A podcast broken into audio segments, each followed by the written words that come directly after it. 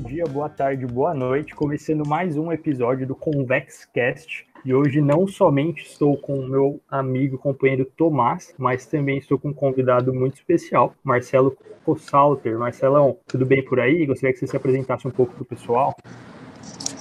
Fala, caras ouvintes, tudo bem? É, queria começar agradecendo o convite de vocês, aí eu acompanho o conteúdo, excelente qualidade que vocês têm fazendo. E, bom, é, eu estou me formando agora no curso de Ciências Econômicas, trabalho há quase dois anos com pesquisa e análise de conjuntura econômica, uh, trabalho com umas pautas aí de mercado de trabalho, cesta básica, balança comercial e algumas outras. Uh, e sem mais delongas, eu acho que eu sou um, uma pessoa bastante bastante interessada por economia e por temas sociais e espero bater um papo bem legal aí com vocês hoje.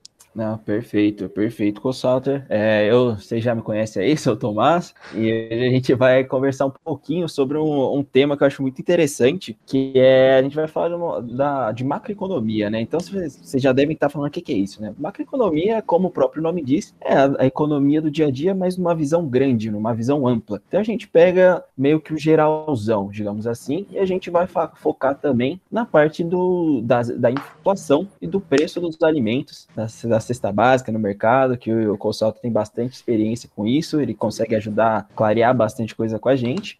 Então acho que vai ser um papo bem bacana e é aquilo, tá no nosso dia a dia, né? Todo mundo come, não todo mundo come carne, é usar o. Todo mundo come carne, mas todo mundo come alguma coisa, né? Então, isso com certeza afetou muito os preços. Então, a gente vai, vai conversar um pouquinho sobre isso hoje, certo? Exatamente. Então, hoje a gente vai estar falando especialmente de inflação, né? O que, que é isso? A gente vai conversar um pouco sobre o que é inflação e a situação também de desemprego no Brasil. Assim, o que, que a gente tem a ver com isso, né? Para além da questão técnica, chata e econômica, né? O que, que eu tenho a ver com inflação? O que, que eu tenho a ver com o desemprego? E eu acho que vai fazer fazer sentido, até porque recentemente a gente teve um dado, né, que para o mês de maio, ou para o acumulado dos últimos 12 meses, a inflação teve uma alta de 8%. Né? A inflação no Brasil está sendo maior do que a esperada. Então eu queria convidar novamente o Marcelo para a conversa. Marcelo, muito se fala né, de inflação nas mídias, mas eu notei recentemente que a maioria das pessoas não tem muito claro o que é inflação é, e como que isso afeta nas nossas vidas. Você poderia nos falar um pouquinho sobre isso? Claro, vamos lá. É bem notado aí que você disse, o dado de maio veio um pouco elevado, né? Acho que foi 0,83% aí para o mês.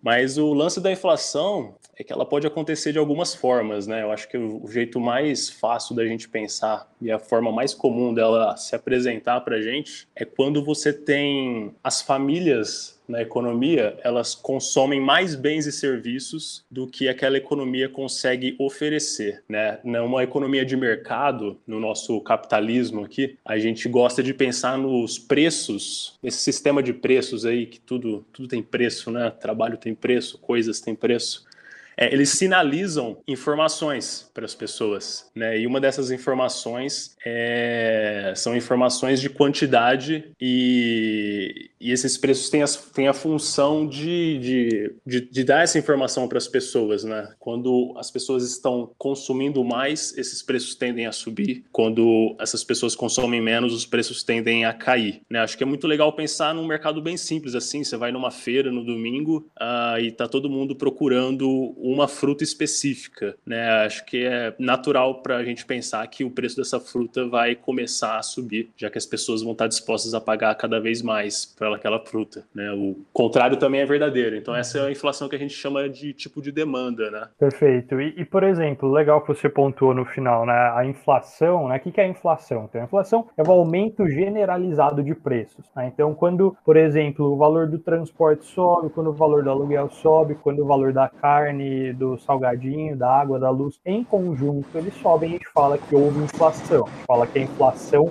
aconteceu, né? Então, o que, que isso significa? Que significa que o nosso salário, aquilo que a gente recebe todo mês, ele começa, ele passa a valer cada vez menos, porque os produtos e os serviços que a gente precisa para viver, eles estão custando cada vez mais. E isso acaba sendo muito ruim se tiver acontecendo em excesso, se for acima das expectativas, como acaba sendo o caso, né? E aí, por exemplo, Marcelo e Tomás, o que vocês acham da seguinte situação que a gente está vivendo hoje? É, o país, ele ainda está numa situação de crise pelo coronavírus coronavírus e pelo que estava acontecendo antes. É, obviamente, a gente vai ter um crescimento esse ano, mas é um crescimento que, na verdade, vai recuperar um pouco do que é, decresceu no ano passado. E será que as pessoas estão com toda essa capacidade de consumo? Digo assim, é, será que a inflação não está vindo de outro lugar? Quer fazer um comentário aí, Tomás? Ó, eu, como eu já sempre falo, eu não sou especialista em nada, mas entendo um pouquinho de tudo. então, para mim, essa, essa inflação de agora, ela não tem nada a ver com as pessoas comprando, né? Que é a, mais clássica inflação que a gente tem. Porque geralmente acontece quando tá todo mundo comprando, por uma questão da oferta e demanda, o preço sobe, né? E não é o caso agora. A gente viu que, pô, todo mundo em casa, é, as pessoas não saindo, não consumindo tanto. Então, não, eu não vejo que é desse lado que tá vindo o problema, né?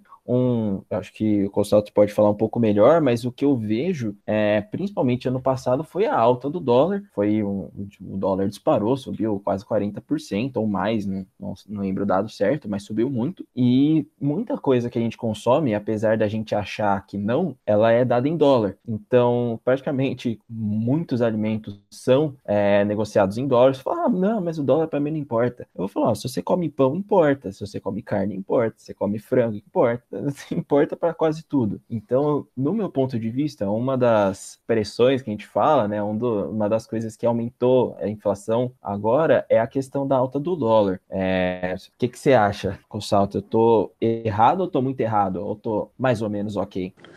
Não, cara, acho que faz total sentido, né? Eu acho que a, a alta do dólar que a gente tem sentido aí já pode fazer mais de um ano ela primeiro começou quando o Banco Central começou a reduzir de maneira mais drástica a nossa Selic, né? Eu lembro que quando ela chegou a 2% aí em meados de 2020, foi quando a gente teve uma alta do dólar mais expressiva, né? E aí para quem está ouvindo a gente, o que, que tem a ver Selic com dólar, né? É que a Selic, ela remunera aqueles estrangeiros que estão comprando a dívida pública, né? Então os estrangeiros que estão comprando tesouro direto, é, podem ser que eles comprem uma dívida que que remunera a taxa Selic. Então, se essa taxa cai, eles estão ganhando menos agora. Então, eles podem querer colocar esse dinheiro, esse dólar em outro lugar. Né? E assim o dólar aumenta de preço aqui no nosso país. Né? Seguido disso, Uh, ao longo de 2020, nós tivemos alguns fatores aí para alta de, de, inflação, além do dólar. É, é, o consumo, o consumo das famílias ficou bastante focado aí em itens essenciais. E aí dá para lembrar do que foi é, corrida nos mercados em meados de março, abril do ano passado. É aquela sensação de fim do mundo, é as pessoas, as pessoas, os os governantes, sem saber o que vai ser, né? O que vai ser da economia, o que vai ser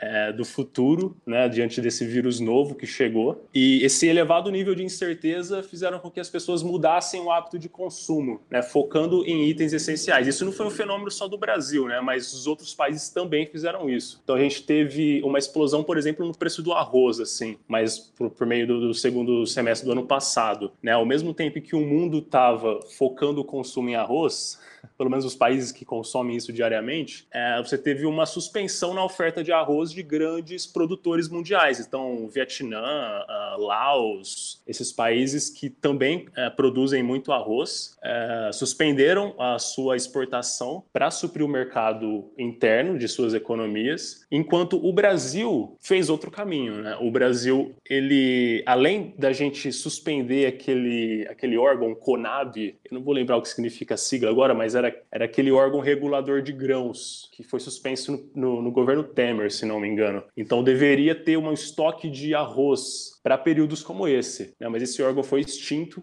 E aí o que você teve no Brasil? Uh, você teve o preço do arroz sendo dado em dólar, com uma alta do dólar, os produtores de arroz aqui dentro vão querer exportar, porque eles vendem em dólar, trocam o dólar para o real e lucram com a desvalorização. Então, todo esse cenário aí contribuiu, por exemplo, para a aceleração do preço do arroz em meados do segundo semestre de 2020. Bem interessante trazer esse exemplo, porque eu acho que muita gente ficou confusa, né? Como assim, né? O, o arroz dobrando de preço, ficando cada vez mais caro, e aí ia Paulo Guedes na televisão e falava, uma, falava, falava e não falava nada, né? Como já é de praxe também. Uh, e cada um dava uma visão. Eu acho que isso, o que você pontuou é a minha visão também. Enxergo que foram esses os motivos principais para a alta do arroz. É, por vezes também para a alta da carne, né? Então Tava até conversando com o Tomás agora há pouco do, do preço das carnes, a gente tava rindo um pouco sobre isso. É, infelizmente, né, uma risada triste, se é que isso é possível. Ah, e uma outra coisa também que eu acho que pode estar tá levando esse aumento de preços aí em alguma escala, bom, a gente falou da demanda, né? Muita gente querendo construir uma coisa, a gente falou a questão do dólar, então se o produto é importado, ele vai ficar mais caro, ou se a empresa estiver vendendo para fora e faltar aqui dentro também. Eu traria um terceiro potencial motivo, e aí me corrijam se eu estiver falando besteira,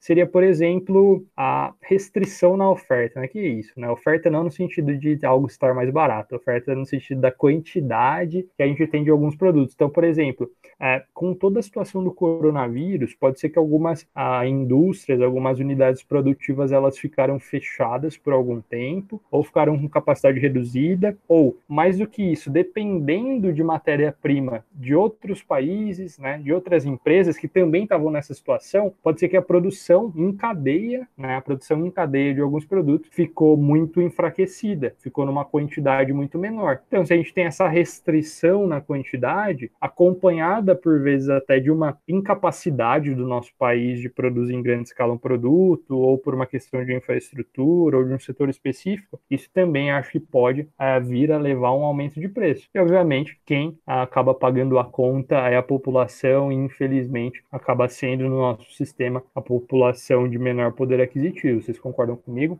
Ah, vou ter que concordar, vou ter que concordar. E um ponto interessante agora dessa questão do preço, da oferta, e o que você falou que quem paga é sempre o pobre, e é sempre assim, é o de cima sobe, o de baixo desce, a, a clássica música, só que a gente sabe que, pelo menos para mim, a pandemia deixou isso muito explícito, porque é quem tinha dinheiro, continuou tendo dinheiro. A pessoa não perdeu o emprego, ela continuou tendo as mesmas receitas, só que ela diminuiu os gastos. Então, para ela ficou mais rica. Agora, quem não tinha, quem foi demitido, perdeu a receita e ainda teve que gastar mais ainda. Então, eu acho que ficou muito claro isso. E, pô, é o que você comentou da carne, eu falo, pô, o quilo da 100 tá 40 reais, isso é ridículo. Um patinho 45, 50, isso daí é impensável, as pessoas não conseguem mais comprar isso, não, não tem como. Então, você começa a perceber que sai notícia assim, é o novo bife do brasileiro, aí vai lá, é um ovo frito. Não é o novo bife do brasileiro, é um ovo frito,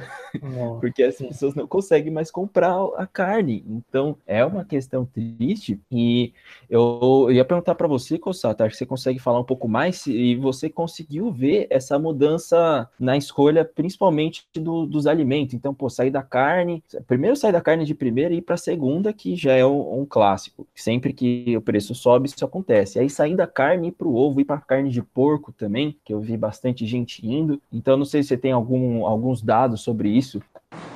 Ou então, foi muito legal você ter falado, fazendo um comentário ao Guilherme, é, sobre restrição de oferta, né? Porque eu lembro que um dos primeiros efeitos quando a Covid estava lá na China ainda, foi a falta de alguns materiais, microchips, uh, algumas coisas que o Brasil precisava para montar, né, alguns eletroeletrônicos, né? Então, é, a Covid realmente balançou aí uh, as cadeias globais de, de, valor, né? Que é toda essa cadeia, uh, essa produção que está em vários países para montar um produto, porque o capitalismo se beneficia muito disso, né? A ideia de que você se beneficiaria de ganhos globais de escala, né? Então, não somente uma empresa produzindo muito consegue reduzir o custo unitário, mas se ela conseguir produzir onde a mão de obra é mais barata e separar essa produção em outros lugares em que tem vantagens em, em outro tipo, é, na produção de uma outra parte da, do produto, por exemplo, você tem esses ganhos globais de, de, escala, né? E o Covid chacoalhou tudo isso, né? Então essa restrição de oferta foi sentida assim e parece que a gente ainda está um pouco sob efeitos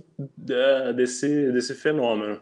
É, eu acho que a gente é, levando em consideração ainda é, essa restrição de oferta, além, além dessa, uh, desse, dessa mudança no consumo das famílias, assim, que ficou centrada em itens essenciais, é, vale, vale notar que a alta do dólar também pressionou muito o, os custos para os produtores. Né? Então, ao mesmo tempo que o, o cara, o produtor exporta soja, porque ele está ganhando com a desvalorização, né? mas o preço da soja estando mais alto, ela encarece a ração do gado, né? ela encarece a produção de, de derivados de soja, aí, como o óleo de soja, que nem precisa comentar aqui, passou de 100% no acumulado, aí, pagava R$ reais, R$ 3,50 no litro de, de, de, óleo de soja, agora está R$ reais. Né? Então, o, o, custo dos produtores aumentou muito. Né? O Brasil é um grande importador de, de é, de insumos químicos na produção, né? Então, a gente sentiu até recentemente, a gente conseguiu notar aqui no, no meu trabalho, um aumento nos, nos, preços de itens de higiene pessoal e limpeza doméstica, né? Então, você começa a ver o sabão em barra ficando caro, sabão em pó, detergente, né? Agora o IP já tá, já tô cole, cole, coletando o preço do IP a mais de dois reais, né? Isso é, isso é novo para mim, assim, eu nunca tinha pagado mais de dois reais no preço do IP, né? E, pô, acabei divagando um pouco aqui. Queria que o Tomás até retomasse. Retoma um pouco o, o, o, seu assunto aí, Tomás. Acho que estava indo mais para lado do emprego, né? Não, mas tem que. É para isso mesmo. Aqui não tem que, que seguir é, regra, não. A gente tem que ir para onde vai. E eu achei muito legal esse negócio do IP. Tá caro, é impressionante, né? Tudo fica mais caro e você sempre consegue ver que quem que usa mais sabão IP? É a classe baixa e média da sociedade. Claro, os circos gastam, mas é o, falando em porcentagem, é muito pequeno o efeito que isso causa na vida deles, né? Então, muito bacana isso. E o que eu tinha falado era da questão, se você viu, é uma mudança no, no consumo das famílias, na questão de trocar carne por ovo, carne para carne de porco, carne bovina, né, para carne de porco. Frango também, pô, o frango subiu muito. Eu pagava, sei lá, 10 reais num pacote congelado de frango, peito de frango aí, que eu comprava, pô, tranquilo. Aí fui ver esses dias aí, tá 16, 17. Pô. A tristeza dos marombeiros, hein? É. é. E, e, e aliás, né, falando um pouco pouco e aí trazendo um pouco para a conversa, falar um pouco de ações sem falar, né? É, por exemplo, imaginem que haja um repasse de custos, né? Então, os grãos ficam mais caros por causa do dólar, aí ou a vaca come, come grão, né? E a gente come vaca, né? Então, beleza, os produtores vão e fazem um repasse nos preços. A gente fala, ok, vou continuar consumindo a mesma quantidade de carne, mesmo pagando um pouco mais caro. Aí vai lá e tem um outro repasse, o preço aumenta mais um pouco. Fala, ok. Aí vai lá e tem um outro repasse. Aí falou, não, então tchau, né? Aí a gente vai para onde? Sei lá, a gente vai para o frango, né? Se a gente vai para o frango, que é uma carta, uma carne um pouco mais barata, é, a gente tem que pensar quem que são os produtores de frango, né? Quem está se beneficiando de alguma forma disso? E aí, por que eu comecei a falando de ações? Porque existiu uma ação na bolsa, na BRF, isso não é uma recomendação, obviamente, é um comentário, a BRF que é dona da Sadia da Perdigão, e uma boa parte da receita dela, né, da fonte de dinheiro dela, é de carne é, de frango, tá? Então, essa sub, para quem estava posicionado, né, essa substituição, ainda que parcial, acaba beneficiando algumas empresas em específico. Obviamente, pode ser que ela esteja com alguns custos também pressionados e tal, mas pelo menos de aumento de receita, é isso que deve estar acontecendo, tá? E uma coisa interessante também que eu noto, né, a gente estava conversando aqui, puxa, mas de onde está vindo essa inflação? De onde está vindo esse aumento de preço? É interessante, né? É, e é difícil de dar um, um lugar específico, por vezes ele vem de vários lugares, como a gente comentou, e de outros que a gente nem comentou, né? Mas eu, eu costumo dizer que ah, quando a gente olha, ah, a inflação subiu, ou a gente vai no mercado e percebe que os preços subiram, é, essa alta, ela é como se fosse um resultado negativo num exame médico, né? Então a gente faz um exame médico, sempre gosto de dar exemplo com o exame médico, não sei, nunca quis ser médico, tá, gente? Só para vocês tirarem isso da cabeça. Sempre e eu odeio exame médico. E é, não, go não gosto nem muito de, de médico, mas enfim. é, o que, que eu vejo, né? Beleza, então subiram os preços. É como se fosse um exame médico com resultado negativo. Por quê? Porque o exame médico com resultado negativo, você não sabe exatamente a causa daquilo. Né? Você não sabe se a causa dessa coisa ruim que aconteceu no exame foi a sua alimentação que está desbalanceada, se foi sedentarismo, se foi tabagismo, se foi algo hereditário, né? Mesma coisa inflação. A gente vê que está alta, a gente não, de cara, de antemão, talvez a gente não sabe exatamente de onde que é a natureza dela. Né? Então, eu acho que vale a pena fazer esses dois paralelos aí. Primeiro, de repasse, substituição para o frango, e aí eu acho que o Marcelo vai falar um pouco mais sobre isso. E segundo, da natureza da inflação, que pode ser várias. Massa, cara, bem, bem legal aí seus comentários. É, eu lembro que o, a gente coleta né, o preço do frango, frango, frango inteiro resfriado, né? E ele sempre girou em torno ali de R$ 5,99, uh, um pouco menos que isso, né? Agora a gente já coleta ele a R$ 8,50, quase já cheguei a coletar a R$ reais, né? A gente, a gente depois faz o preço médio de todos os mercados, então acaba se reduzindo, né? Mas a gente chega aí num num preço bastante elevado em alguns mercados, principalmente aqueles mais caros, né? Em bairros muita mais. Coisa, né, cara? Percentualmente é muita coisa. Para Porra, a classe é mais baixa, isso é um absurdo, infelizmente. É muita coisa, cara. Você comentou sobre o repasse de preços, né, de, algumas empresas aí. É, eu lembrei da M. Dias Branco, né? Ela faz lá a bolacha hum. maisena. E macarrão, e aí, o... exemplo. Exato. E aí quem consome isso, bolacha maisena, sou eu, por exemplo, né? Que não ganha muito. Uma e... bolacha maisena com leitinho ali, o café, poucas são melhores, né, cara? Exato, cara. E aí o preço do trigo dispara, né, cara? É difícil dela repassar isso para o preço, porque a demanda é sensível à elevação de preço, né? Você sobe um pouquinho o preço, a demanda pode recuar um pouco e aí ela fica prejudicada, né? Então fica, acho que é uma situação difícil para essas empresas que têm uma exposição alta uh, ao dólar, né? Eu acho que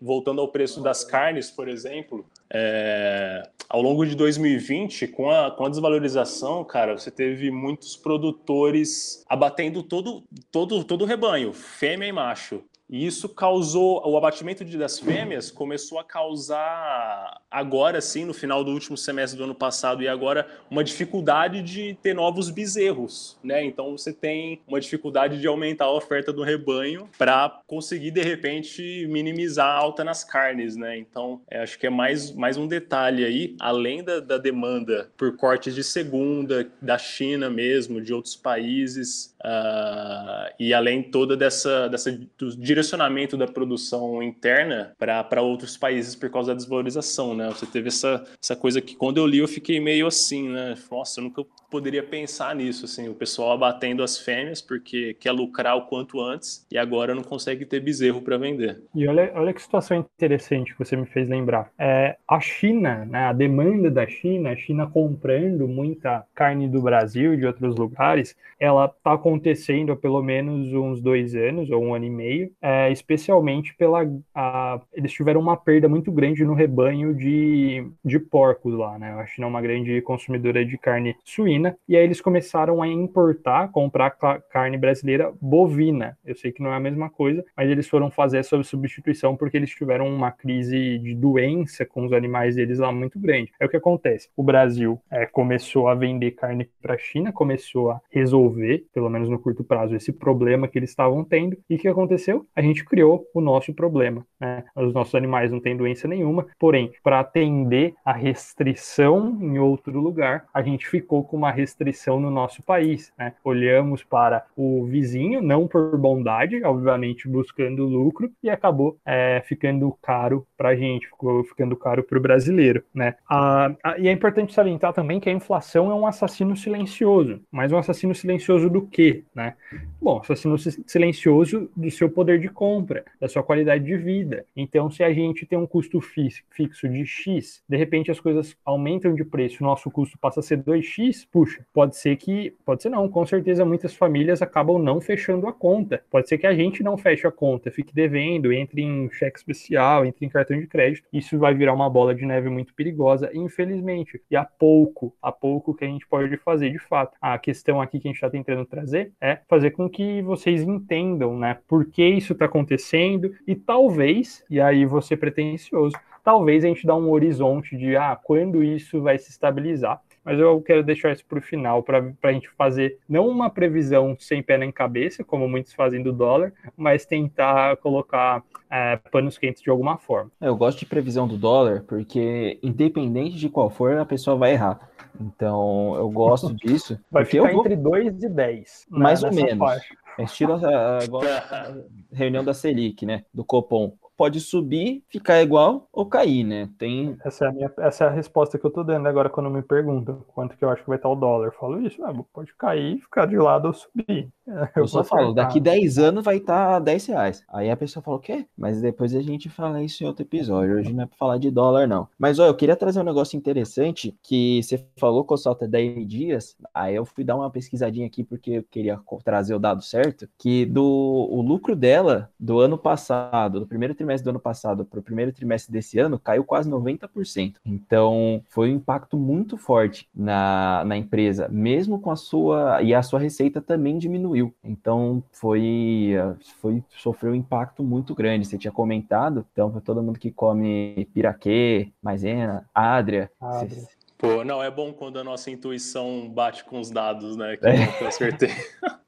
Que ah, poderia é ser ao contrário, assim, por algum motivo ela poderia ter estourado, assim, e eu ter falado uma coisa muito discrepante. Não, mas geralmente eu gosto disso porque a, a vida, ela geralmente reflete, nosso dia a dia reflete as coisas, né? Então, é, isso é, é interessante. Claro, eu não tô falando pra você tirar conclusões só do seu dia a dia, né? Você falar, ah, a gasolina aumentou, vou comprar Petrobras. Não, né? Mas é legal você estar tá no dia a dia para começar a entender um pouco mais como funciona as coisas. Você fala, pô, a carne aumentou. Hum, pô, tem empresa que, que vende carne, então vou dar uma olhada. Ou, pô, a carne baixou de preço. Marfrig? Marfrig é campeã aí, né? Marfrig só alegria para quem comprou aí a 10, quem criticou, é, não vou a falar. A bola foi criticou. cantada. Quem falou, falou. Mas também vou, ó, vou falar outra coisa aqui, só, só pincelar. Quem falou para comprar Marfrig também falou para que é, tava bom comprar outras coisas aí. Não, não, vou, comentar, não vou comentar aqui. A, a, história é sempre contada pelo lado do vencedor, pô. É, o, o cemitério do, dos perdedores é silencioso. Fique com essa, fique com essa.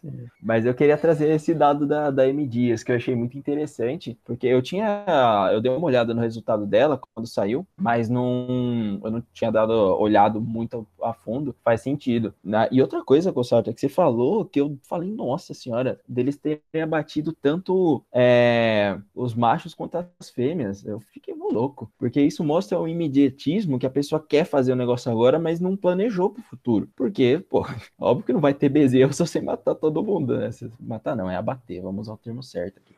É, cara, eu fiquei meio assustado também. Óbvio que não é uma coisa que acontece assim em todos os estados, né? Mas em alguns matadouros específicos, assim, foram foi o que aconteceu, assim, segundo os depoimentos uh, da onde eu li. E, cara, eu gostaria de, de chamar a atenção também, já que o assunto é alta de preços, né? De que maneira os diferentes índices eles capturam, né? Eles traduzem essa alta e como isso influencia o custo de vida das pessoas, né? Porque você tem a sua TV a cabo, a sua, sua internet móvel e seu aluguel, eles estão, a gente chama indexado, né? Eles estão atrelados é, à correção de um determinado índice que pode ser muito diferente da correção que você tem no seu salário, que é outro índice, né? Então esses índices às vezes eles não estão é, em pé de igualdade, e eles afetam o custo de vida das pessoas de maneira muito diferente, né? Se alguém quiser fazer algum comentário aí sobre isso. Puxa, eu ia puxar justamente isso, né? Porque é algo que causa uma confusão, especialmente para os nossos alunos, né? Porque a gente vai explicar para eles o que é inflação. A gente fala, bom, ó, quando você olhar aqui, IPCA, né? Essas quatro letrinhas, IPCA, elas, elas são um indicador oficial de inflação do Brasil, né? Eu, eu, eu falo exatamente isso, falo para eles guardarem no coração. Ok, só que eles guardam isso no coração, quando a gente vai falar lá de fundo imobiliário, numa outra aula, eu mostro, ah, procure fundo imobiliário que esteja indexado ao IGPM. O que é IGPM? Inflação. Não, inflação não era IPCA, né? Aí vira, aí vira uma bola de neve. Então é interessante a gente trazer esse assunto, porque existem várias formas, né, da gente calcular esse aumento de preço. Até porque a minha inflação pode ser diferente da de quem está ouvindo, pode ser diferente da do Tomás e da do Marcelo. Por quê? Porque eu não consumo as mesmas coisas que vocês, né? Cada um tem uma cesta de consumo diferente. Então, quando o governo ou alguma instituição privada precisa calcular o quanto foi o aumento general generalizado de preços, obviamente ele precisa fazer né, uma uh, cesta hipotética. Por exemplo, ah, vamos colocar, uh, por exemplo, 30% em transporte, 30% em alimentação, e dentro dessa alimentação destrincha. Vamos calcular só as capitais, vamos calcular só para quem ganha de 1 a 40 salários mínimos. Então, existem vários índices, existem vários índices de inflação. O principal é o IPCA. Porém, como o Marcelo bem falou, uh, por exemplo, para para aluguel. Né? Então, se você tem uma casa alugada, se você mora de aluguel, uh, todo ano, geralmente, existe um reajuste, existe um aumento de preço. Esse aumento de preço é dado pelo quê? Assim, pela, pelo jogo do bicho, pelo baralho? Não. Né? É dado pelo contrato por um indicador, geralmente um chamado IGPM, que se a gente está assustado com a inflação IPCA, que está 8% em 12 meses, o IGPM está indo para 40%, se é que já não passou. Né? Ou seja, se você for ter um reajuste no o seu aluguel de pelo GPM, é, você vai ficar triste. E se você for receber, você vai ficar feliz. Né? Então é importante salientar que, para diferentes objetivos, o governo e algumas empresas privadas, como a Fundação Getúlio Vargas, eles fazem diferentes índices. Ah, e é uma confusão, tá, gente? É uma bagunça. Eu também não sei no detalhe profundamente cada um deles. Acho que o Marcelo talvez saiba é, mais profundamente que está trabalhando com isso, mas também não é propósito, assim, não é nosso objetivo trazer e confundir vocês com essa sopa de letrinhas. É mais deixar vocês cientes de que inflação não é só o IPCA, pode ser outras coisas e cada um tem a sua inflação. Vocês concordam comigo que cada um tem a sua inflação? Ah, foi algo que, quando eu ainda estava na faculdade, me falaram e eu falei, puxa, faz sentido isso, né? Eu concordo, hein? Eu concordo. É interessante, porque cada um tem um, um uma preferência, né? Os economistas falando aí. Mas cada um compra, cada um tem uma cesta de consumo. Pô, eu gosto de comprar frango e legume congelado. Então, se isso aumentar muito de preço, vai me afetar muito. Agora, por exemplo, o consultor pode só comprar patinho e alface lisa, fresca. Aí não vai fazer diferença direito para ele. Claro, uma coisa pode estar ligada à outra, mas cada um tem uma inflação. É, e você, Gui, eu não sei, eu acho que foi você que você tinha me falado um tempo atrás que você conheceu uma pessoa que ela calculava a própria inflação, não era isso? É, é exato. Foi, foi por isso que eu lembrei, né? Foi por isso que eu lembrei. Era um, um, membro da um membro da família, mais ou menos, assim, não é tanto da família, que uma vez ele falou: ah, não importa o que tá passando essa inflação na TV aí, o que importa é a minha inflação. Aí eu olhei para ele como assim, a sua inflação? É, a minha inflação, pô. Eu não consumo é, o que o governo tá calculando aí, eu consumo outras coisas. Então eu, eu não lembro qual era a periodicidade, mas ele calculava a própria inflação. Como? Fazendo algo muito parecido com o que o Marcelo faz, né? Coletando os preços de alguns produtos e vendo na variação. Né? Então ele, o Marcelão falou do, do preço do frango saiu dos 5 e pouco, foi para os 8 e pouco. Ele fazia isso na mão para saber a inflação dele. Eu acho que é uma coisa que faz sentido é, ter essa consciência, mas não faz sentido estar tá calculando na mão, tá, gente? Quer dizer, eu respeito ele, respeito se vocês quiserem fazer agora com essa brilhante ideia, mas eu acho meio doentio, tá? Acho que não precisa chegar nesse ponto, gente. acho que você pode ter uma planilha com gastos com o seu orçamento doméstico, Exato. que já é o suficiente, já, né? Acho que eu iria por aí. Sim. Mas é, esse lance da inflação aí varia de acordo com as pessoas, é muito real, e eu diria ainda que varia fundamentalmente de acordo com a renda das pessoas, né? A gente percebe que quem é mais rico tende a consumir mais serviços, né? né? Então, e quem é mais pobre tende a ter a maior parte da renda focada em, no que é essencial, né? Então você vai ver, é, por exemplo, o preço da cesta básica aqui em Araraquara chegou a 800 reais. É, o preço da, da, cesta básica que eu coleto lá no meu trabalho, né? Chegou a, a 800 reais agora em abril e você pega a proporção disso dentro do salário mínimo é quase tudo, é né? Quase tudo, né? É, é quase então, tudo. Então. Exatamente, é né? E alguém que tem, que ganha muito mais, isso vai representar muito menos, né? E não é porque a pessoa ganha muito mais que ela consome muito mais café ou arroz ou macarrão que a pessoa mais pobre, né? Esses esse consumo é meio que equivalente, né? com algumas exceções. E eu acho que vale a pena citar que existem alguns, alguns índices, né? o IPCA é o famoso, o IGPM também, mas tem um índice que está focado nas pessoas de renda baixa, né? um índice do, do Instituto Getúlio Vargas, né? a FGV, é o IPCC1. Vamos para mais uma sigla hum, aí complicada. Interessante, mais uma mas ela... mas legal.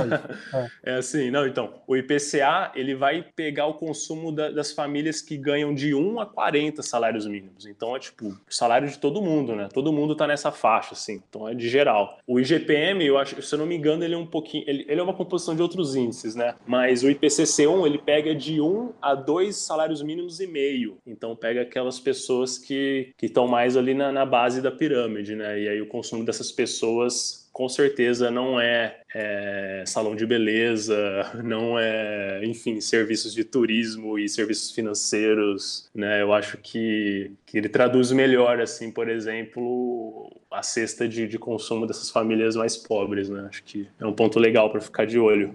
Não, muito legal, Consalto. Eu não conhecia esse índice. Eu nunca tinha ouvido falar, eu dei uma olhada aqui. E realmente ele pega até dois salários mínimos e meio e de quatro cidades: do Rio, de São Paulo, Recife e Salvador. Aí eu falei, ué, que interessante. E eu acho que esse representa bem mais, né? Eu acho que ele é bem mais fidedigno do que é realmente a inflação para quem tá na base que você falou, né? Para a maior parte da população. Então, Porque falar, ah, o IPCA tá só 8, mas a carne subiu 100%, ah, no, a so, o óleo da, de soja também. Então, muito interessante esse, esse índice, eu não conhecia, tá vendo? E para todo e... mundo aí também, pô, deu uma pesquisada.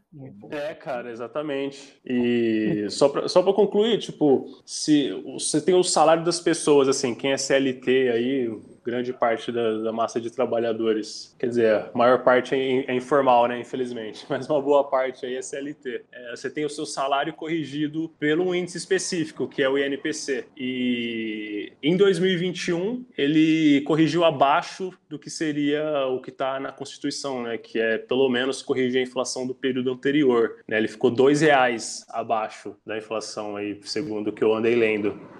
Isso é muito triste de ver, porque você vê todos os preços na economia subindo, mas o preço salário não acompanha, né? Então isso é isso é perverso de duas maneiras. A primeira maneira e mais óbvia é que as pessoas estão uh, tendo o seu poder de compra uh, cortado, né, estão sendo prejudicadas. E a segunda maneira, de num olhar mais macroeconômico, é que isso é redução de demanda. Né? As pessoas vão consumir menos porque elas estão tendo menos renda. Né? Então elas vão consumir menos e aí você tem uma série de consequências, que é vender menos e aí os, as empresas não contratam, não investem, e aí você continua num círculo do uh, negativo da economia de, de, se manter numa crise, perpetuar uma crise. E, e uma coisa que vocês estavam falando também, uh, por exemplo, ah, tipo, a carne subiu 50%, o arroz subiu 80% e o feijão 25%, né, chutando. Aí passa na TV, a inflação acumulada 12 meses, 8%. Aí uns mais exaltados vão falar, mentira, né, Globo manipulando dados, vai, sei lá, vai ficar meio exaltado, né. É, por quê? Porque, porra, eu tô vendo tudo no mercado subindo pra caramba. É, e de repente você vai falar que a inflação foi de 8%? Não, foi muito mais. Ah, e a gente sabe que isso está errado. Aqui entre nós a gente sabe que está tudo certo, o dado de 8% está correto. Mas por que está correto? Vocês poderiam falar um pouco mais sobre essa questão de que a cesta ela é ponderada, cada um tem seu percentual e tudo mais, para chegar nesses 8% ou para chegar nos quase 40% do, do GPM? Vocês entenderam a pergunta? Olha, acho que eu entendi sim. Eu vou dar o exemplo da cesta que a gente usa aqui no, no sindicato. Né? A nossa cesta é baseada numa pesquisa do, uh, do PROCON, de cesta básica, e ela representa uma família de, de marido, mulher, ou enfim, seja o arranjo qual você quiser, duas pessoas adultas e duas crianças. Né? E, inclusive, a ponderação de produtos é uma coisa que a gente tem que estar tá sempre olhando dados oficiais assim para ver se eles mudam metodologia, porque é, as famílias podem, de repente, começar a consumir mais um item do que outro e a gente tem que mudar a metodologia, né? Mas cada item tem um peso na nossa cesta, né? Então, é óbvio que, por exemplo, o arroz tem muito mais peso do que mussarela na nossa cesta básica, né? Eu acho que é isso que, que causa discrepância aí que você mencionou, se eu entendi bem. Isso, Sim, exatamente. Né? E se você for ver o IPCA, como ele é composto hoje, né? Pô, 20%, 21% é alimentação e bebida, 20% é transporte, e aí as outras contas maiores é habitação, que é outro ponto que eu quero fazer um podcast, porque eu nunca vi subir tanto prédio. Aqui, a, os caras pegam 30 metros quadrados e sobem um prédio. A gente vai é, fazer. Aqui baixo tá aí, ó. É, não, vai ter que fazer um sobre isso, porque é, é assustador. E voltando, é habitação 15% e saúde, cuidados pessoais 13%. Então, você vê que tem essas ponderações. Então, é um cálculo, a gente vê, a gente recebe o número 8 só, né? Ah, 8% no acumulado dos últimos 12 meses e tudo mais. Mas quando você vai ver a fundo, estudar muito bem isso, é muita coisa. Tem muita variável, se eu não me engano, são mais de 300 itens. Eu acho que é algo mais ou menos assim assim é muita coisa. Então imagina você agregar todos esses dados, né? É muito difícil. Então cada um vai tendo o seu peso, cada um vai tendo o, o seu peso dentro do índice, né? Uma coisa que eu acho interessante, por exemplo, a parte de transporte, há uns, uns bons meses atrás, quando a coisa estava mais feia, para mim tá mais feio agora, né? Mas quando a gente estava mais com medo, vamos falar assim, é, o transporte teve deflação. Mas, mas por quê? Porque está incluso também a questão aérea, o transporte aéreo. E ninguém estava usando o transporte aéreo. As companhias de aviação estavam nem fazendo voo direito. Então, a inflação não subiu tanto, o IPCA, porque a parte do transporte não subiu tanto, teve uma deflação. Eu não lembro quando, qual mês foi, eu lembro que foi faz bastante tempo, mas eu achei muito interessante isso, porque aí vai mostrando a ponderação, que é o que você falou, que é, é uma coisa ponderada, não é uma um mais um mais um, não, você vai pegando os pesos de cada coisa, de cada cesta, é muito Exato. bacana. Gente, eu queria lançar uma pergunta rápida aí para vocês. Acho que a gente está encaminhando para o final, cara. É, o que, que, vocês acham que o governo pode fazer aí para segurar os preços? Vocês acham que eles devem, devem intervir aí em algum lugar? Qual é a opinião de vocês aí? Pergunta geral com Selic a 12, geral. Selic a 12.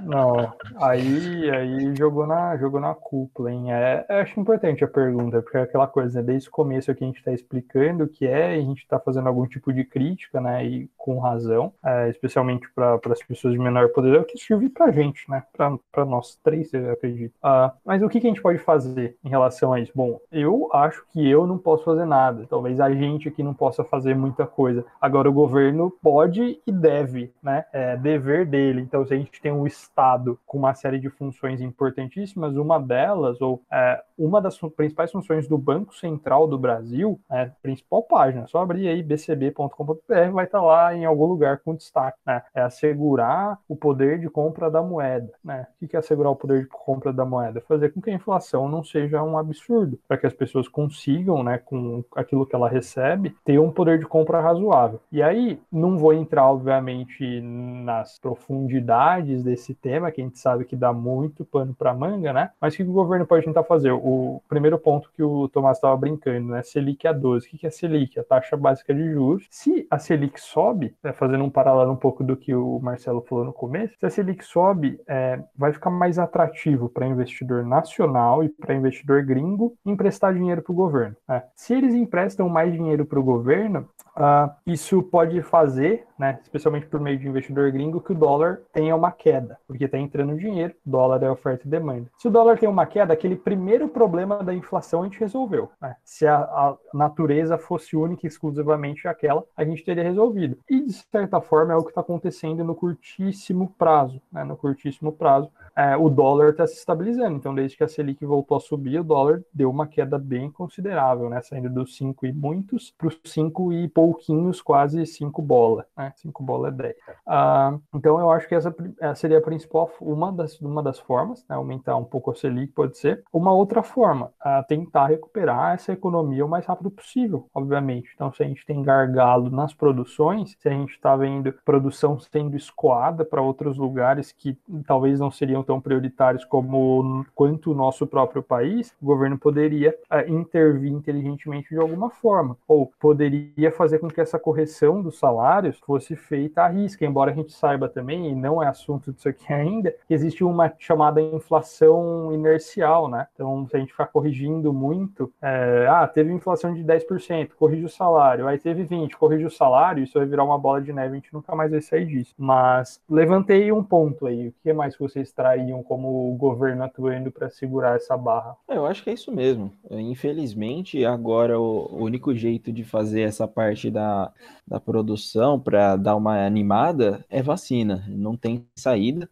Tem que vacinar todo mundo. Enquanto não tiver, você pode falar um pouquinho melhor, né, Gui? Você está vivendo isso. Você vacinou grande parte da população aí né, em, no Reino Unido, né? Onde, onde você está, e as coisas estão voltando. Então, não tem como a gente continuar com as coisas sem ter toda essa vacina, né? Então acho que esse é um ponto. E a questão da Selic também, ela nunca devia ter chegado em dois, essa é a verdade. Ela ficou muito mais baixa que todos os pares nossos. Então, o que, que são nossos pares? Países são relativamente parecidos. Então a gente fala de México, fala de Turquia, talvez, Tailândia. Então, assim, claro, todos com as suas diferenças culturais, regionais e tudo mais, mas você precisa fazer umas comparações, né? A Rússia também, então são nossos pares. África do Sul, às vezes entra. Então, quando você compara compara a nossa taxa básica de juros com esses países, ela estava muito mais baixa. Então, vocês têm que, é, para quem está escutando, entender que a taxa de juros é como se fosse o preço do dinheiro. Quanto mais alto, mais caro para pegar o dinheiro.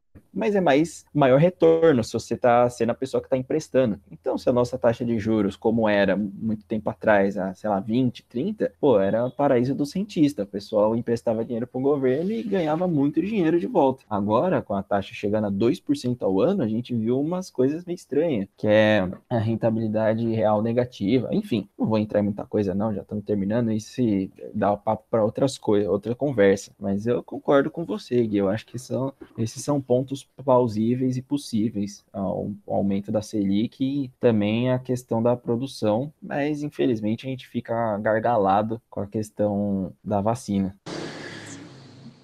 bons comentários aí. Já que vocês focaram em taxa de juros e Banco Central, eu vou fazer algum comentário do lado fiscal né, do governo. O que, o governo federal poderia atuar em termos de, de alterações no gasto ou tributação que poderia influenciar. Né? É, eu acho que como, como, o nosso assunto aqui foi alta, principalmente no preço dos alimentos, é, a gente tem que lembrar que esses grãos aí, seja o trigo, a soja, o café, o açúcar, commodities em geral, elas são, são produtos que estão mais estão inseridos num mercado que é mais competitivo, né? Porque não tem, não tem diferenciação nesses produtos. É diferente você é, comercializar software e tecnologias que incorporam um alto grau de, de, de inovação e, e, e, capacidade técnica, né? Mas os alimentos eles estão, eles têm pouca diferenciação, né? Uma soja aqui do Brasil, de repente uma soja de, de outro país. Então o governo poderia sinalizar para o mercado doméstico que deixaria o mercado desses grãos, por exemplo, do arroz, mais competitivo. De que modo ele poderia fazer isso? Zerando imposto de importação, né? Se eu não me engano ele chegou a fazer isso por pouco tempo, não foi lá grande coisa, mas poderia ter sido um pouco mais firme. Então ele sinalizaria para o mercado: ó, você pode exportar seu arroz, mas a gente vai importar arroz agora do Vietnã e você pode, pode ser que você perca uma fatia de mercado aí.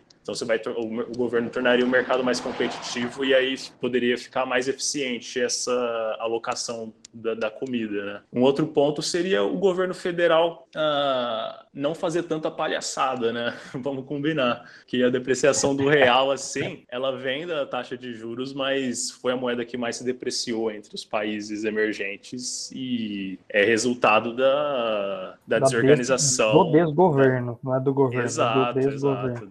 De toda essa desarticulação política e, nossa, nem vamos começar que eu tô com raiva. Mas se o governo fizesse o mínimo, né, que é executar, ser um bom, ter um bom líder do executivo, né, é, Câmara, Parlamento, senadores conversando minimamente articulados, já sinalizaria também é, é, para o mercado em geral que não haveria necessidade de, de, sair com seus dólares daqui massivamente, né? E aí isso uhum. atenuaria a, a taxa de câmbio. São dois fatores fiscais que eu acho que poderiam ter sido melhor usados. Exato. E, e teriam ainda outros, né? Outras armas que o governo poderia ter, embora na economia a gente tenha um problema do cobertor curto. Né? Então, cobre o peito, descobre o pé, cobre o pé, descobre o peito. O que eu quero dizer com isso? Vamos supor, né, é que o governo, que eu acho interessante, inclusive, a estratégia de diminuir tributação por um tempo, né, diminuir um pouco os impostos por um tempo para estimular determinadas áreas. Só que o que acontece? Isso vai levar a uma, uma menor arrecadação do governo. O governo vai ter mais,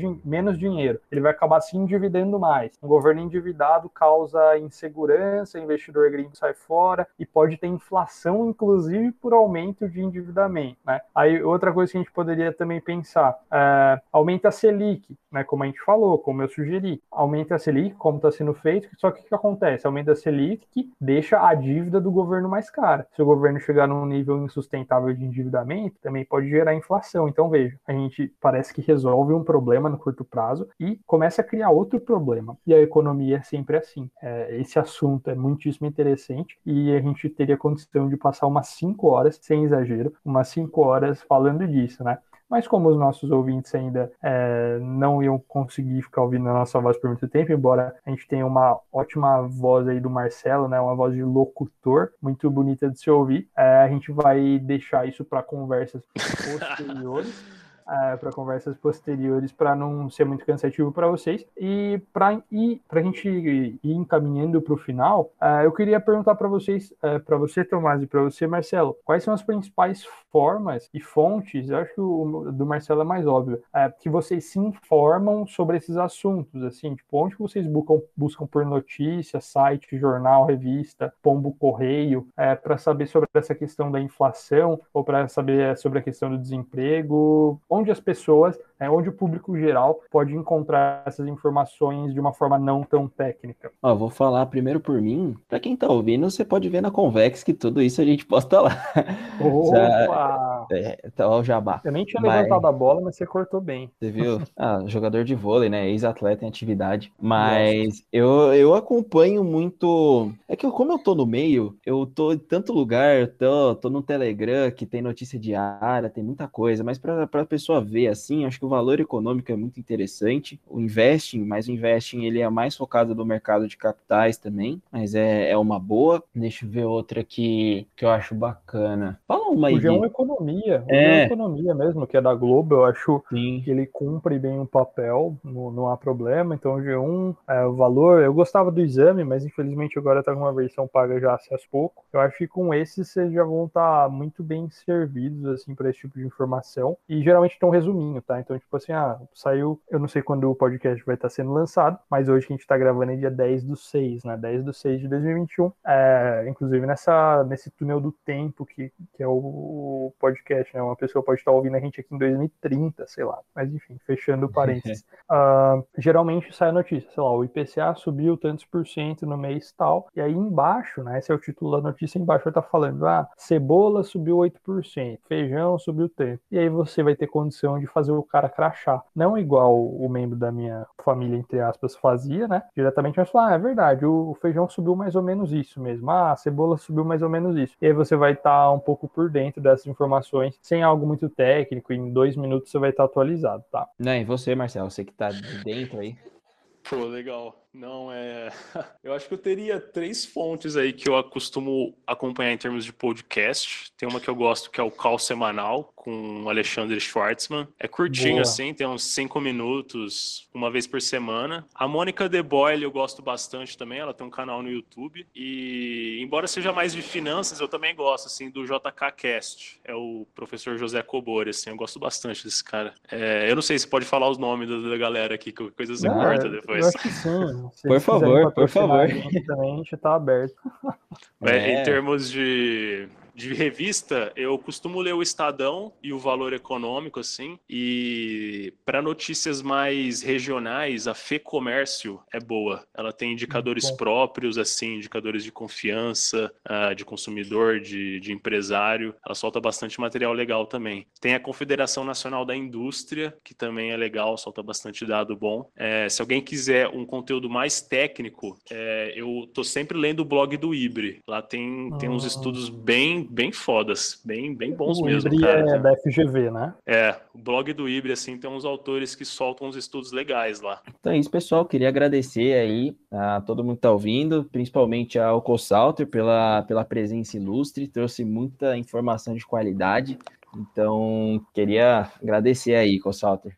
Eu que agradeço, agradeço de verdade aí o convite. É muito legal bater esse papo com vocês. Agradeço a disponibilidade do tempo. E para quem quiser me ouvir aí mais um pouco, me siga lá no, no Instagram, cosalter.economist, e eu posto conteúdo aí semanal. Mas não deixa de acompanhar o Convex Finanças, não, que são bem complementares, viu, as informações. Acho que conversam bastante. Muito obrigado. Exato, obrigado, Marcelo. Obrigado, pessoal que está ouvindo. E é isso, pessoal. A gente vai encerrando aqui mais um episódio do ConvexCast e a gente volta muito em breve com mais um convidado. Um abraço a todos e tchau.